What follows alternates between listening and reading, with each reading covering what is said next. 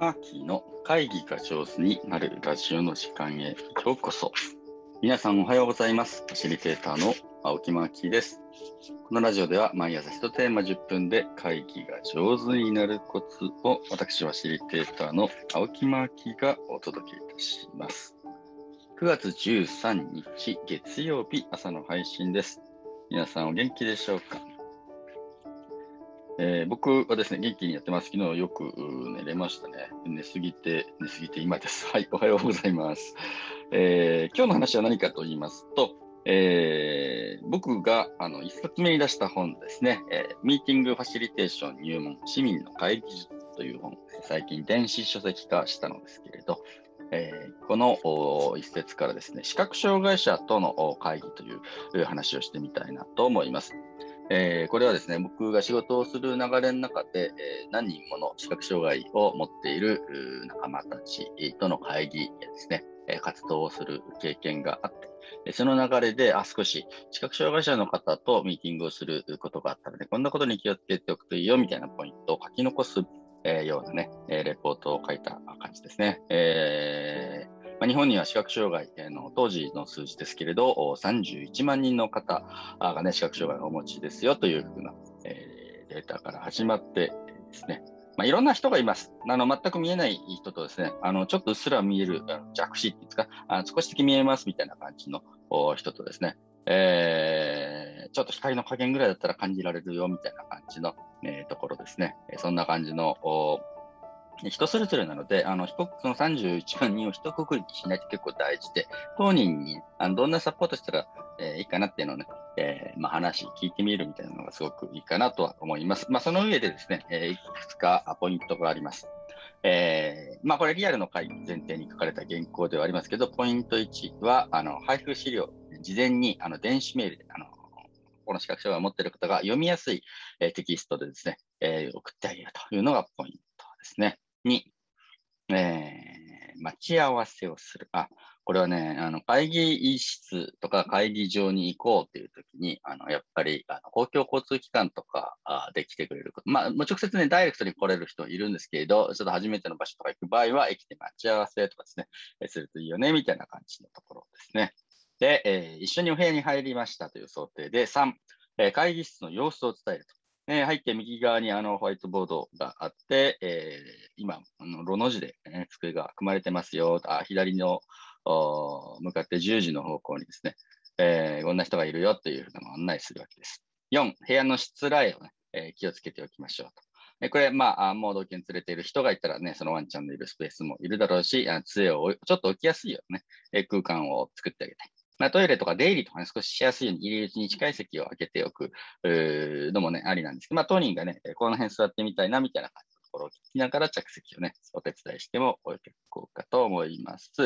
会議がスタートしたら、えまずは会議の全体像を確認する。まあ、これは別に視覚障害を持ってよう、持ってまいが、うん、皆さんとね、一緒に会議をするときに、今日の会議は議題がいくつあるのか、どういう流れなのかというね、えまあ、口頭で分かるようにしておきたいなというところです。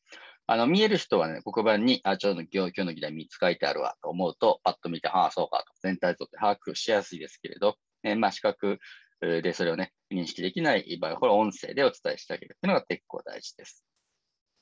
6、えー会議メンバー全員で一言発しましょう。まあ今日どういう人がいるのか、どの位置に誰が座ってるのかみたいなことをね、やっぱり名前との位置ですね。名前と声の感じと位置みたいなやつ、みんなが把握したいので、ぐるっと一回りですね、えーおはようの挨拶でも回すといいでしょう。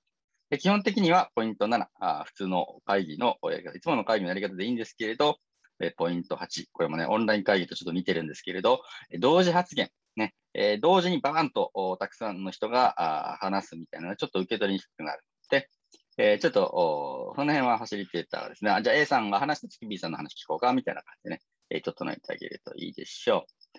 えー9番目、指示語に注意。指示語ってのはあれとかこれとかそれですね。うん、特にあのホワイトボードとかにこう議論をね書いていったりと、その右上のそれがさ、みたいな感じの、えーこっちに近いよね、みたいなやつで、少し、えーあれこれそれで指さしてたりしたものなんかを使う場合は、うん、ちょっとわかりにくいことがあります。それをね、えーみんながわかりやすいえー、言い方で、え、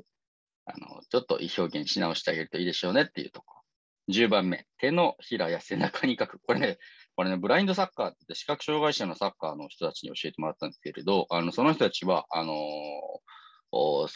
互いの背中にね、うん、例えばサッカーだったらゴールがここにあるでしょって、お前は左に走ったとしたら、こっち側から攻めた方がいいんだよ、みたいなやつは、背中で書いてほしいやつだからね。これはすげえ面白いなと思っていて、あそういうふうにして、こう、見えないけれど、手のひらとかですね、えー、背中とか、その人が知覚できるもので伝えるという方法があるんだっていうのを、僕すごい当時新鮮だった感じですね。えー、11、意見の度合いを数字で聞くと。で、賛成とか反対とか挙手するときにもね、あの賛成度合いは100点満点中何点ですかみたいな感じで80点、60点、50点、30点、20点とかでみんなで口で言ってあげると、みんなの賛成度合い。要は、人って、なんていうの、すごく賛成してる時の顔と、あまあね、それでもいいですけれど、みたいな顔。100点の時の顔とね、70点ぐらいでいいかな、みたいな感じの時の顔ってやっぱ違うじゃないですか。でそれを、なんていうの、うん、少し可視化してお伝え、あ、可視化というかね、見え、聞こえるようにして、えー、伝えてあげるといいのかなというふうなところですね。12個。レビュー目。レビューか。レビューを入れる。レビューっていうのはここまでの議論のまとめみたいな時々入れてあげるといいですねっていう話。13、時には何々さんどう思いますかというふうに言って、まあその視覚障害を持つメンバーが、あなかなかね、発言のタイミングをつかめないでいたりとか、うん、ちょっと聞きに入ってたりする時もあるので、その時はね、その人のお声のお名前を読んで、少しチャンス、話す発言のチャンスを作ってあげてもいいだろうと。最後、会議の終わりには14、結論とタスクの確認ですね。まあ、今日どういう結論が出て、誰が何をしてくるのかっていうのをね、声で読み上げてあげて、議事録をシンプルに確認をすると、いうのがポイントです。まあ、こういういくつかのポイントをですね、え押さえてやると、あの視覚障害者の方も参加しやすいよね、みたいな話がね、えー、書いてあった。これがね、当時の原稿であります。うん、面白いですね。で、あの、視覚障害を持ってるあの仲間と最近ちょっとね、話をしたりしたこともあるんですけどやっぱりこの、あの、オンライン化がすごい進んだことで、まあ、実際出ていく、街に出ていくことのハードルっていうの、なんていうの？街は、に出ないでみんなと交流できる、ね、ツールがね、揃ってきたから、すごい、あの、いっぱいおしゃべりしてます、みたいな感じでね、えー、視覚障害を持ってる仲間がね、教えてくれました。特にね、えー、彼女が使ってるのはクラブハウス。えー、なんか、ね、パッとルームを立ち上げてですね、いいね、クラブハウスって、あの、めみんながね、あの使わないですツールなので、えー、ちょっとこういうテーマで話そうよみたいなやつは、バンバが、あのね、場を立ち上げてやってるようなので、あ、頼もしいなと思ったり、時々声を聞いても、声って不思議だね。あ、もう10年会ってないんだけど、彼女とは。でも10年ぶりには、彼女の声だっていうのが僕も分かって、向こうも、うわー、久しぶりって言ってすっごい喜んでくれて、再会をね、楽しんだりしています。えー、皆さんの身近な周りにも視覚障害をお持ちの方いらっしゃるでしょうか。えー、その方々ともしミーティングをするような時には、この市民の会議室ミーティングファシリテーション入門に書いてあるポイント、もしよかったらね、参考にしていただきたいなと思います。えー、近々オンラインでね、やるバージョンの注意点みたいなやつもね、整えてみようと思っているところです。今日も最後まで聞いていただいて本当にありがとうございます。皆さんにとって良い一日になりますように、ファシリテーターのマーキーでした。